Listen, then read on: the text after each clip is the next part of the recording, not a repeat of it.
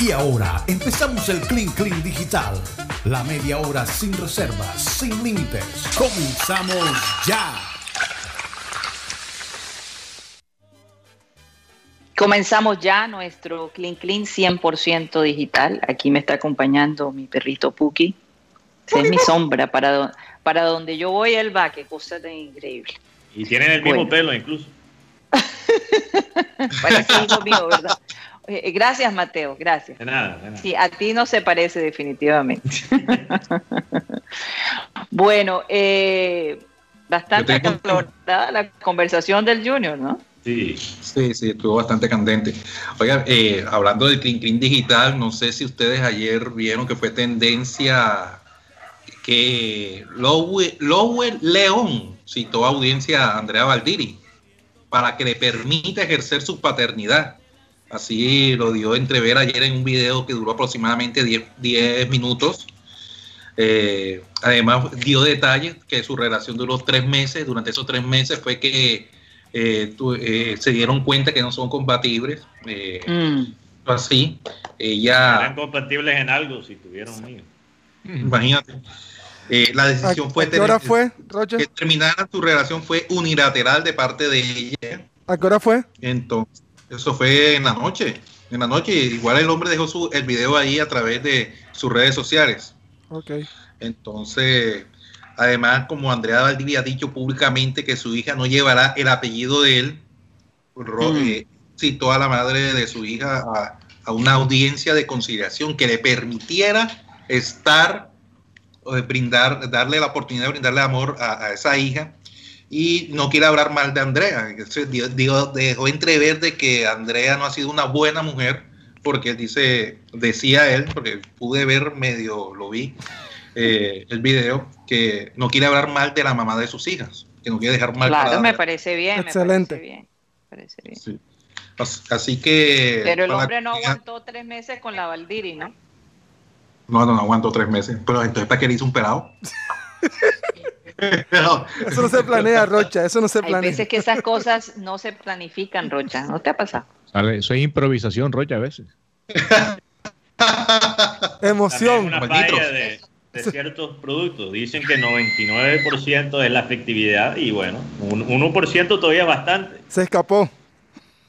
Imagínate, ese propio Pero dejemos, uno de cada 100 polvos, esa vaina Oye, este, no siempre se pueden hablar de temas este, deportivos o de pues, que aquí hay gente que dice, ay, bajaron de perfil con esos chismes, pero yo digo, la gente hay que entretenerla. Hay tanto problema, sinceramente, ahora mismo eh, alrededor de nosotros. Eh, ya vivimos una vida estresada. Oye, y de vez en cuando hablar de un chisme no podemos ser tan trascendentales, ¿no les parece? Sí. Total. Claro. Yo tengo otro, otro chisme. Hubo un personaje. no, no. haciendo casting para la No, sí, ya, ya, ya tú empezaste, ¿verdad? Tú eres el primero, ¿no? Gracias, gracias, Gusto. Este estaba diciendo de que una, una persona. Más, más, fácil dar machete cuando él está en el estudio y, nosotros acá en Skype. ¿ah? Una persona. ahí sí tiene más confianza. Pero, Guti, te sientas ofendido. Simplemente no lo digo por tu condición de hombre, sino que. No, no, no. No es, un chisme, no es un chisme, es un, es un, es un audio en vivo donde una personaje, una, una persona que hace parte del folclore vallenato, en medio de un en vivo, tuvo una necesidad de un gas. Y, lo soltó, y lo soltó. ¿Pero y qué? ¿Se captó a pesar de que no tenía amplificación en eso? ¿Salió a los solos? Sí, a los Harlan Barrera, así, así. Tocó trompeta al aire. No, te lo puedo No puede citar nombres ni nada, sino simplemente el percance. Sí, nada más el percance, dejémoslo ahí. pero di el nombre. Bueno, fue la cantautora vallenata Ana del Castillo. Ana del Castillo. Oye, pero Ana la ha vivido Fíjate. Yo, pensé que lo que es el machismo, yo pensé que era un hombre. No, fue un hombre. la verdad es que, o sea, las mujeres tienen sus gases también. Entonces tú después dices que nosotras las mujeres somos las machistas, ¿no? Yo no dije todas las mujeres son machistas, yo estoy hablando de casos muy sí, sí, Ah, sí. diferente. Oye, yo tengo algo que no es chisme. Uy, cuenta. Ajá. algo que sí es real. Salió un estudio básicamente explicando el porqué eh, del tamaño del cerebro humano, porque si tú comparas eh, el cerebro del humano a nuestros, digamos, primos biológicos, los, los micos, los gorilas, el, el cerebro humano es tres veces más grande, aunque obviamente hay excepciones como los fanáticos de América, pero ese es otro tema. ¿cómo así? Eh, y parece que en el proceso de, eh, esto es lo que es maravilloso de la vida y de la evolución, y lo que es la naturaleza. Por una hormona, por una mutación en una hormona, eh, básicamente el humano empieza a desarrollar las células, las neuronas del cerebro, mucho más rápido que los gorilas y que los micos. Mm. Por solo una mutación se básicamente creó esta, esta especie de animal que somos nosotros, que tiene cosas tan increíbles y tan bárbaras también. O sea, por una mutación. Si no, todavía estaríamos comiendo, no sé, fruta en cueros en, en los bosques, las, ciénegas de, África, eh, si no fuera por esa mutación. Bueno, fíjate la maravilla de, la creación, ¿no? del ser humano. Definitivamente es algo maravilloso. lo que yo pienso es que en los fanáticos de, la América le faltó esa mutación y por eso se quedaron cerebro de mico. Yo, yo sí decía, ¿dónde va todo esto? A, algún lado, algún lado va. Oye, pero de verdad fue rico ayer estar ahí en, en Liro Habana. Eh, el ambiente es muy parecido realmente al ambiente barranquillero, ¿no? La gente, tú ves al hombre todavía con su sombrerito, eh, la atención es maravillosa, la sociabilidad nos recuerda mucho Barranquilla, ¿no? no hay duda que lo que tú comentaste hace unos días, que Barranquilla cada vez se parece más a Miami. Lo que pasa es que Miami es el comienzo del Caribe y Barranquilla es básicamente casi donde termina, aunque parte de la costa en Venezuela también tiene cierta influencia caribeña. Sí, Entonces es interesante eso. Son ciudades del Caribe sin estar en el mar. Es rico, es rico porque en ese lugar tú ves eh, comidas de todas partes, de República Dominicana, obviamente la comida cubana, la comida puertorriqueña, entonces es un verdadero festival gastronómico que en Barranquilla ya lo tenemos, ¿ah? porque los restaurantes tan maravillosos y que extraño enormemente de Barranquilla eh, no tienen comparación. Nosotros definitivamente somos una ciudad que lidera ese aspecto, ¿no? En Colombia, porque fíjate que hasta en Bogotá, ¿cómo son los desayunos en Bogotá? Costeños, que la empanada, que la, que la caribañola, que la arepita con queso.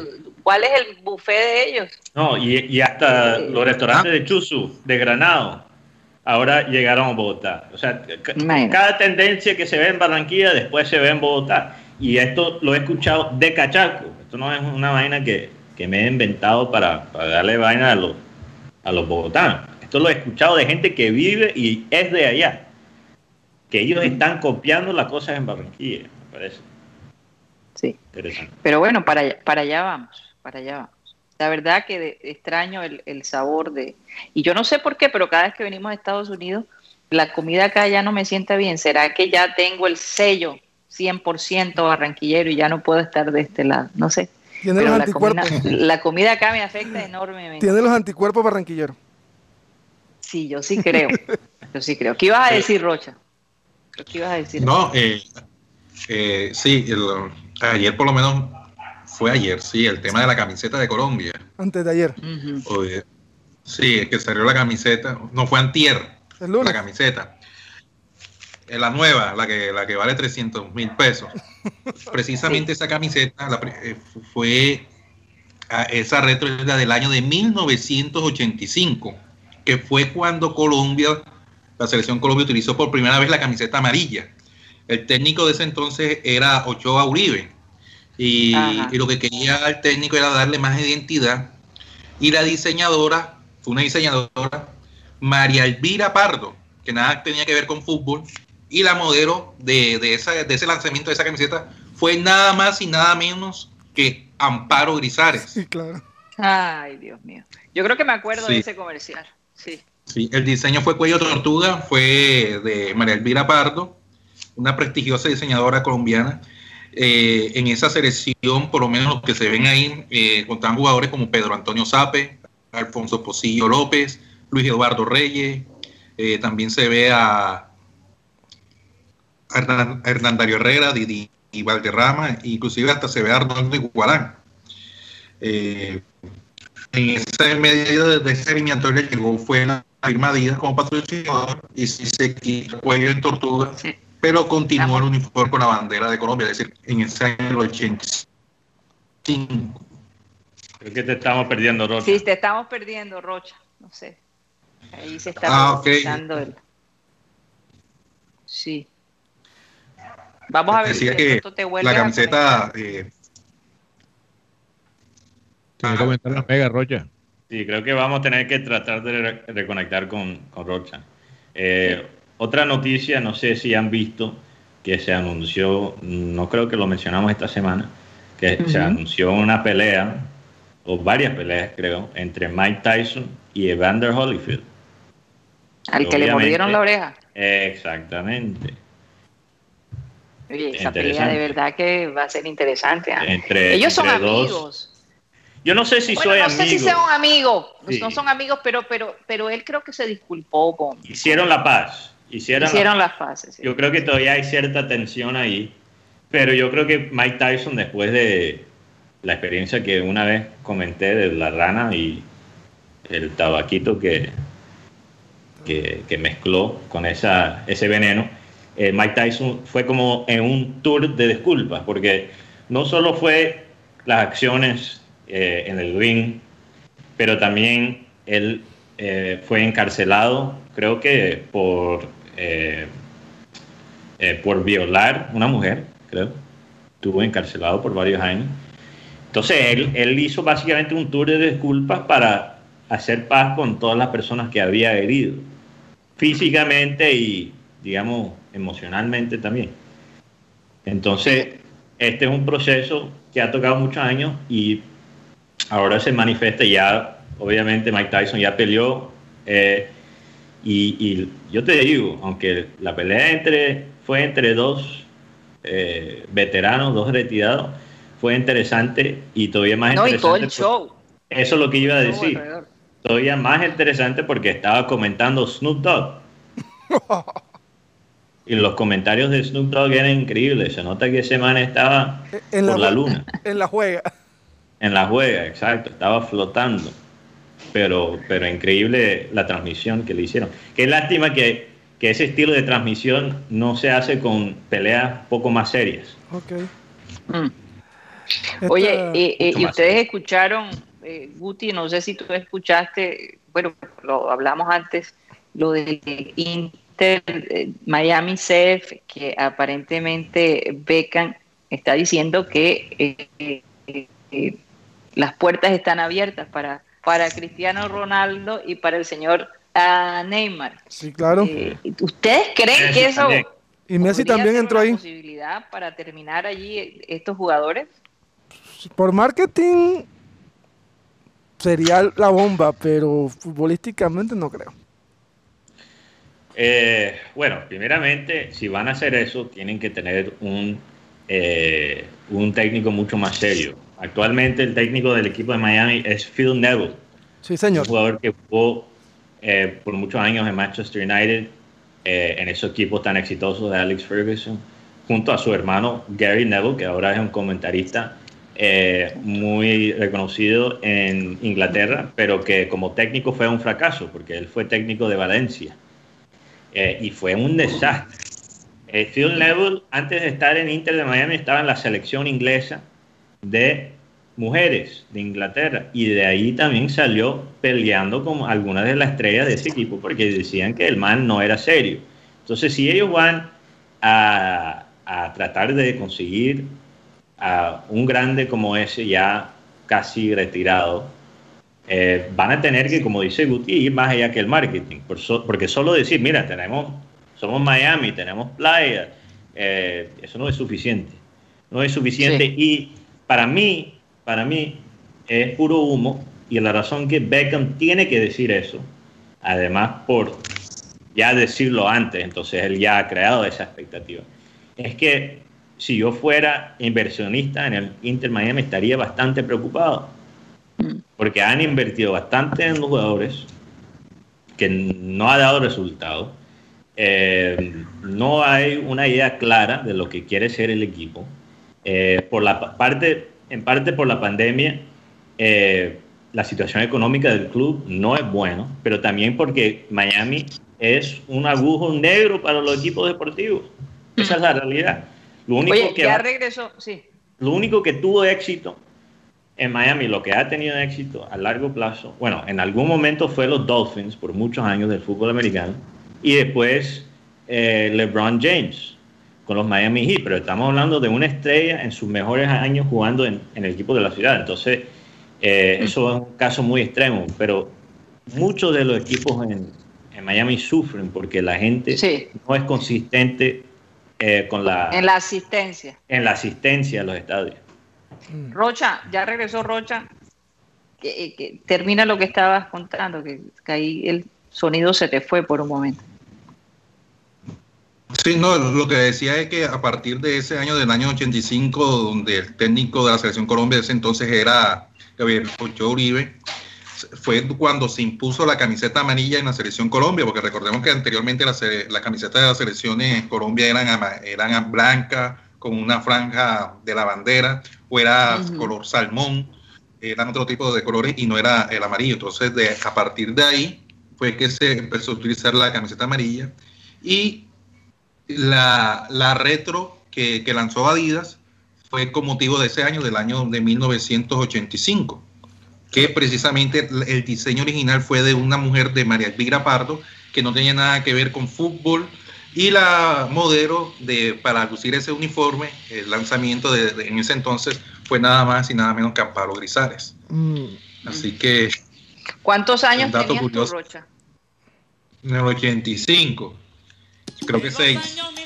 Seis años. Yo no había nacido. Bueno, Rodolfo, ¿a ti, te parece, ¿a ti te parece Amparo Grisales una mujer sexy? En la actualidad no, ya no. La verdad, la verdad, hace cosas de 20 años que para mí dejó de serlo, ¿no? Ok. Mm. Tocaría ver ¿Pero por qué? Si de pronto cambio de opinión. No, o sea, por lo menos la imagen que me proyecta en televisión es de una imagen eh, de, una mujer muy fibrosa muscularmente, eh, sus facciones no son no son son cuestiones de gusto, ¿no? Hay gente a la que le mm. gusta. No. pero yo te invito en Netflix que veas en la plataforma de Netflix el primer capítulo de las muñecas de la mafia. Para que veas a Amparo Grisales ahí en ropa interior. No, pero es que hablamos del Amparo Grisales actual, ¿no? Y ha sido una, un sex símbolo, eso es innegable. De hecho. Eh, ¿y cuántos años tiene Amparo, por Dios? Esta pregunta. Como 66 años, por ahí calculo yo. Ya, ya le publicaron la cédula una vez que se le extravió y la, la, la capearon a nivel nacional. Pero para mí en este momento ya no es una mujer sexy, o sea, ya es una mujer, sí, que tiene aún sus atributos y se conserva porque vive en función de eso, antes que otra cosa. Sí, claro.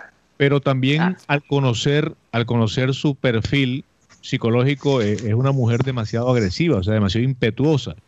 Hay quienes le aplauden eso, ¿no? Porque bueno, tú sabes que hay una, línea ahora feminista que dice, ah, eso es bueno que la mujer se defienda y tal, pero Amparo Grisales raya en el extremo y le hemos conocido algunos episodios fuera de medios de comunicación, eh, la forma como se expresa con la gente que de pronto le dice algo a lo que ella no, no, le, no le agrada y de verdad es que es una mujer muy agresiva. Y a mí realmente las mujeres agresivas de ese corte, hay, hay algunos a los que les gusta, ¿no? Que le, hasta le hay algunos que les gusta salir triturado. No me meto con el látigo que, vimos ayer por ahí, sino hay manas a los que les gusta que le den latigazo. A mí eso no me gusta. Comprensible. y además. Rodo no quiere ser triturado por los músculos ella siempre, siempre se ha sentido muy sobradora. Por ejemplo, en este concurso que había, no me acuerdo un concurso donde cantaba. Yo me llamo. Yo me llamo. A mí me desesperaba cuando ella daba su opinión y, y, ella trataba de ser toda, no sé, yo, yo, yo no podía ver ese programa por ella. Me, me, parece que una mujer con un ego muy grande, demasiado grande y vanidoso. Entonces, eh, eh, no sé, no, no, no, hay profundidad allí. Ella tuvo problemas. Porque ella ha sido una mujer que se ha destacado en, en muchas. Yo recuerdo haberla visto en el, en el, eh, el Gallo de Oro, que fue una tremenda novela, no sé si la uh. recuerdas, eh, Rodolfo, porque ustedes de pronto estaban muy chiquitos, ¿no? Muy pequeños, por decirlo así. Eh, pero tremenda novela El Gallo de Oro. Yo me acuerdo de, los pecados de Inés Hinojosa. Ah, con ¿Te acuerdas es de las películas? esa fue bastante controversial en su tiempo. ¿ah? Sí, porque dicen que hubo, yo no la vi porque era muy tarde, pero dicen que había unas escenas patrocinadas, patrocinadas, por... por Mazapán, unas escenas patrocinadas por Mazapán y que generaban mucha controversia. Ella estuvo problemada por el tema de unos reductores, que parece que ella estaba promocionando y, y no tenían ni el registro INVIMA ni el, ni el permiso de la parte médica. Claro que ese es un tema legal, ¿no? Pero la parte actoral. No, muy buena. La parte actoral, eh, fíjate que a, Amparo Grisales le ha alcanzado hasta para ser cantante y después ha sido jurado de, de ¿cómo es? De el Factor X, ese tipo de reality. Yo me llamo. Pero ella tiene tremenda voz. Yo me llamo, perdón. Porque en El Gallo de Oro ya cantaba y tenía una voz increíble. No, era un doblaje que le hacían. No, no, no, ella canta, es verdad que ella canta, tiene buena voz. Tú sabes que ese cuento de la música, tú te pones, te pones una segunda voz y, eso te No, pero es que en esa época no había doblaje, porque yo te voy a decir, ustedes que son fanáticos de Jennifer López, yo tuve la fortuna de conocer al baterista en uno de sus conciertos y nos decía, esa mujer no canta. ella tiene un micrófono que le mantiene el tono y, sin el micrófono ella no da. El autotune, lo que llaman. El autotune que llaman. Y en esa época donde Amparo Grisales cantaba, eso no existía. Entonces, por eso te lo estoy diciendo. O sea, la mujer de verdad tiene buena voz. En esa época cantaba. Sí. hablando de mujeres, no sé, ayer fue tendencia, por lo menos. ¿Cuándo no se habla de mujeres aquí? ¿Cuándo no? No, eh, ayer el partido entre Medellín y América, que ganó Medellín 2 por 1, goles de Andrés Reina es que la noticia no fue esa, sino la noticia fue la celebración de Andrés Reina. Javier. Que hizo, Javier Reina, perdón, a Javier Reina, sí. Que hizo la letra A con, sus dedos, es dedicándoselo a su nuevo amor, que se llama Andre, Andreina Fiallo. Andreina Fiallo eh, fue la exmujer de Freddy Guarín, inclusive tiene dos hijos con él. Y recordemos que Freddy Guarín dejó a, a Andreina por irse con, con, Sara Uribe en ese entonces.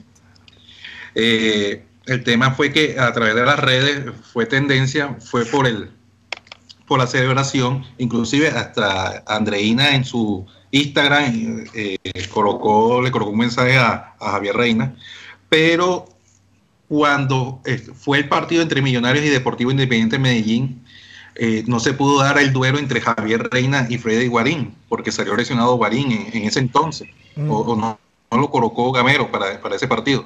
Entonces ahí para la, la farándula futbolística mm. está ese, ese morbo, sí, ese morbo ahí, ahí picando para que se dé ese encuentro entre Javier Reina y Freddy Guarín en, algún partido del fútbol profesional colombiano. Ayer también. Qué, qué novelón. Esto ya, esto es más, más animalístico. Ayer. Esa novela no lo veo yo. Ayer, ah, Karina. No es minimalístico, sino animalístico. Ayer fue, ayer fue invitado al safari en Turquía, don Radamel Falcao García con su familia. Vimos unas fotos y la foto más que más causó controversia o más, o más causó sorpresa fue con una, una pitón amarilla. El hombre, mm. el hombre. O sea, una serpiente. Sí, la cara de Falcao es cuando tú sales a la calle y no tienes tapabocas, así más o menos.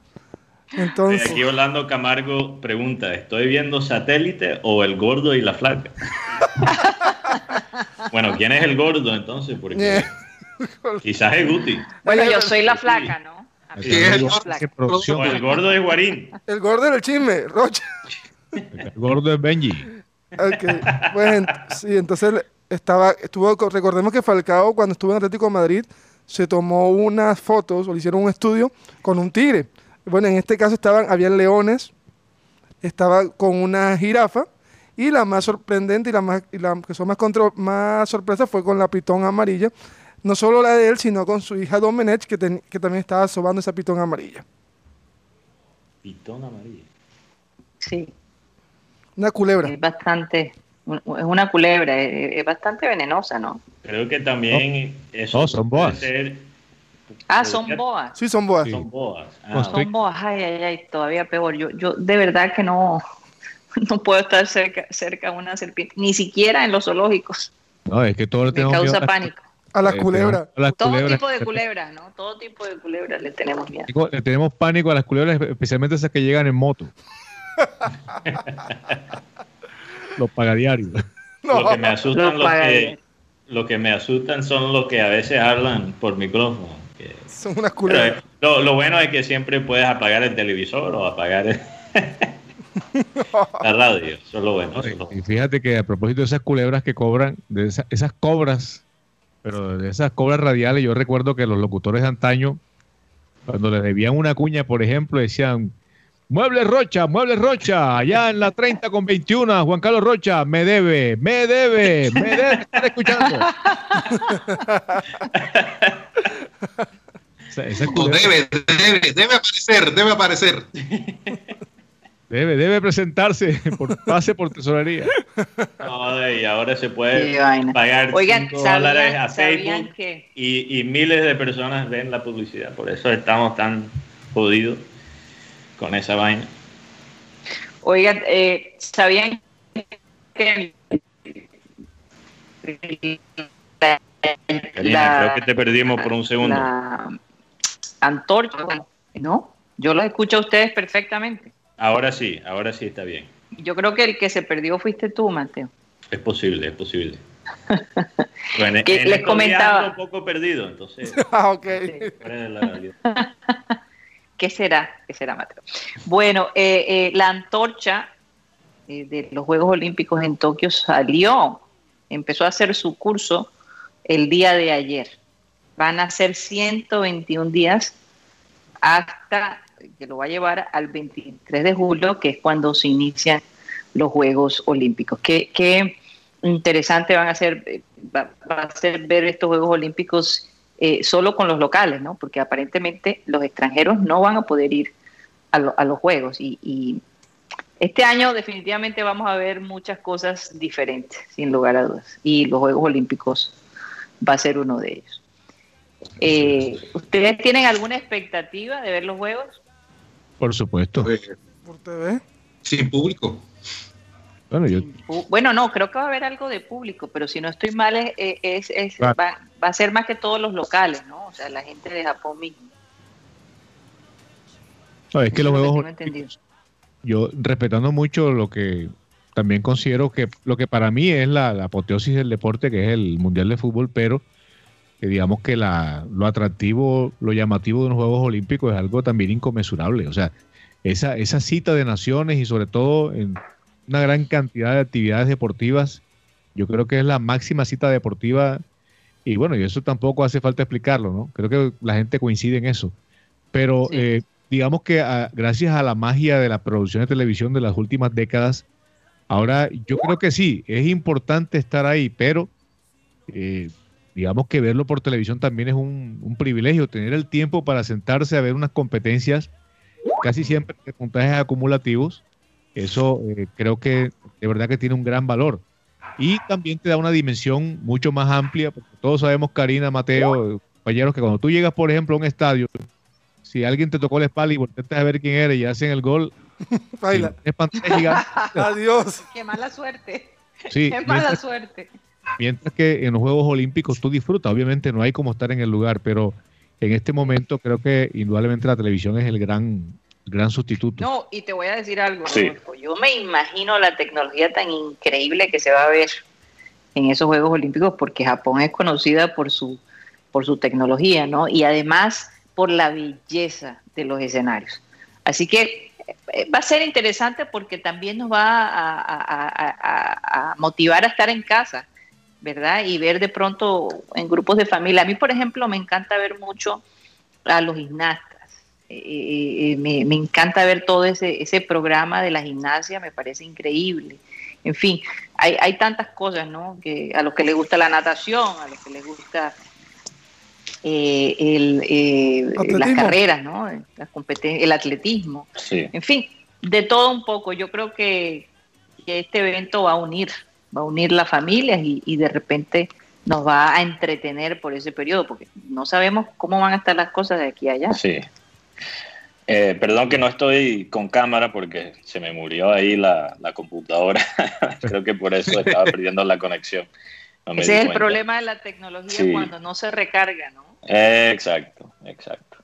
Eh, pero sobre lo de Japón va a ser bastante interesante también de eh, en la parte de la presentación, porque yo creo que, y es verdad de las olímpicas, es, verdad, no olímpicas, del olímpico, no las olímpicas, perdón. Eh, es verdad de los mundiales, no, tenemos cuña con ellos, no quiero confundir los oyentes. Eh, también es verdad de los mundiales. Siempre hay una razón atrás, una razón atrás del por qué el país toma esa labor. No, no es simplemente por el amor al deporte. Eh, en el caso de Japón, en el caso de Japón puedo especular eh, que la razón atrás de ellos ser la sede del Olímpico es porque Japón ve ahora la necesidad de la inmigración y abrirse al mundo, porque mm. eh, básicamente los, los eh, perdón, partos promedios por año están bajísimos. Es una población que aunque tiene muchos avances tecnológicos, se está quedando sin trabajadores. Tú sales de la universidad eh, en Japón y hay tres o cuatro empresas atrás de ti en vez de tú estar aplicando a 50 trabajos como pasa en los Estados Unidos. Y esto lo sé porque tengo... No, y en Colombia. Sí, o en Colombia, exactamente, que sales con un, diploma y te toca a veces trabajar en, en McDonald's. Eh, Japón es diferente y le falta, faltan trabajadores y, yo creo que vamos a ver un Japón que en estos eh, conciertos y en el espectáculo va a proyectar un Japón más internacionalizado. Sí, sí. Oye, la gente está preguntando, Mateo, Juan Carlos y Rodo,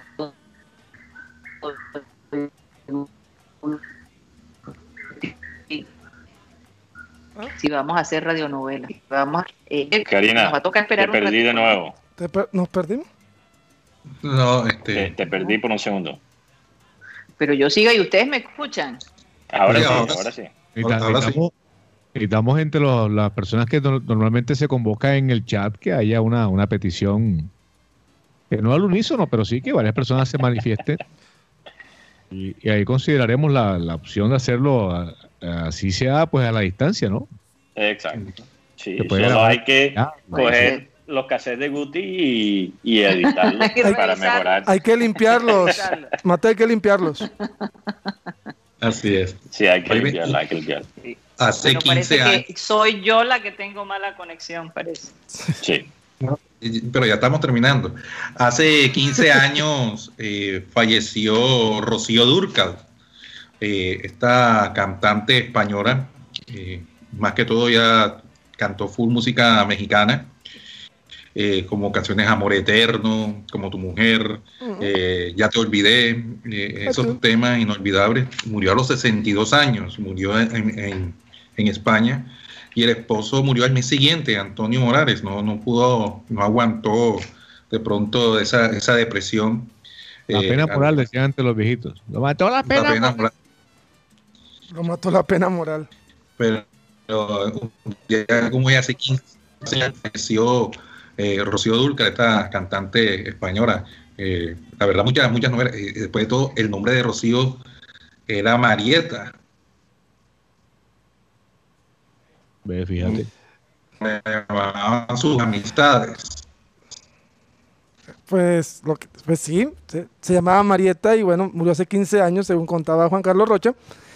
La otra noticia y es el día de ayer, durante el partido entre Gibraltar y Noruega, los jugadores del equipo noruego salieron con una camiseta donde estaban pidiendo o llamando atención acerca de los muertos que han tenido las construcciones en el, en el país de Qatar. por esto, la FIFA no va a suspender ni a poner ninguna multa a los jugadores de Noruega por este hecho. Oye, Guti, fíjate que en Brasil han tomado una medida que de pronto se, se replica en otros países y bien pudiera también algún día llegar a Colombia. Los clubes solo podrán despedir a dos entrenadores por temporada. Sí, señor. O sea que le daría garantía al segundo jugador que llegue, eh, entrenador. al segundo técnico que llegue en un campeonato de que no lo van a echar. No, y si, y si lo echan, la persona que va a tomar el cargo tiene que por lo menos estar seis meses, en, seis meses en, el, en el cargo. O sea que esto lo que propone o lo que invita es a que no se dé lo que pasa aquí en Colombia, que echan un técnico por malo y lo contratan por bueno a los dos meses. Muy bien. Oye, pero Guti, si, si eso se, se implementa en, en Colombia, ¿de qué va a hablar Win si no se puede echar un eh, técnico cada tres meses? Van a quedar sin contenido. Yo no creo que van a implementar eso en Colombia, no le conviene al negocio ¿sabes por qué, Mateo? del canal. Lo que pasa es que aquí en Colombia pasaba que echaban el técnico Rodolfo Herrera del Chico y a los a los, la semana a la semana tenía equipo ya en Patriotas. por lo menos. Guti te imaginó en Tunja. con, con Ruana y todo. Pero entonces ¿qué pasa? Muchas veces, por ejemplo, pasó con, con Comesaña en el 2014, que era el técnico, que ya todos sabíamos que era el técnico, pero no podía dirigir por una ley que decía que no podía dirigir dos equipos en un mismo semestre. Pero de todas maneras el que mandaba era él. ¿Me escuchan? ¿Me escuchan? ¿Me escuchan ahora? Sí, perfecto. Ah, bueno. Había como que resetear un poco la cosa. Listo, ya estoy acá. Ajá, eh, ¿qué fue lo que dijiste? ¿Que Rodolfo era técnico de dónde? Del Boyacá Chico y lo echan por malos resultados. ¿Y por qué le diste Boyacá, chico? Ah, porque es el equipo que más echa técnico. y lo puedo y lo puedo corroborar. Lo puedo corroborar porque Chico echa el técnico y lo trae a los, a, los dos meses. Igual que Águilas Doradas. Echaron a Boder y ahora tienen el mismo técnico que tenían hace tres meses. A Di Stefano. A, sí, Stefano, sí. Así que eso es una recocha y me parece muy bien lo que está implementando Brasil. Bueno, oigan, se nos acabó el tiempo. Curiosamente, hoy no hablamos, hoy no hablamos de, esos temas con chambrosos, me llama la atención. Yo prometí no volver a tocar esos temas. Hoy sí, mañana. eso, eh, Rodolfo, ¿quién te lo prometiste? ¿Con quién estás haciendo penitencia? No, ya mi religión me lo prohíbe tocar esos temas. Semana Santa. Semana Santa. Oye, eso no te lo creo, eso no te lo creo. bueno, se nos acabó el tiempo, señores. Gracias por haber estado con nosotros. De verdad, siempre pasamos un momento ameno.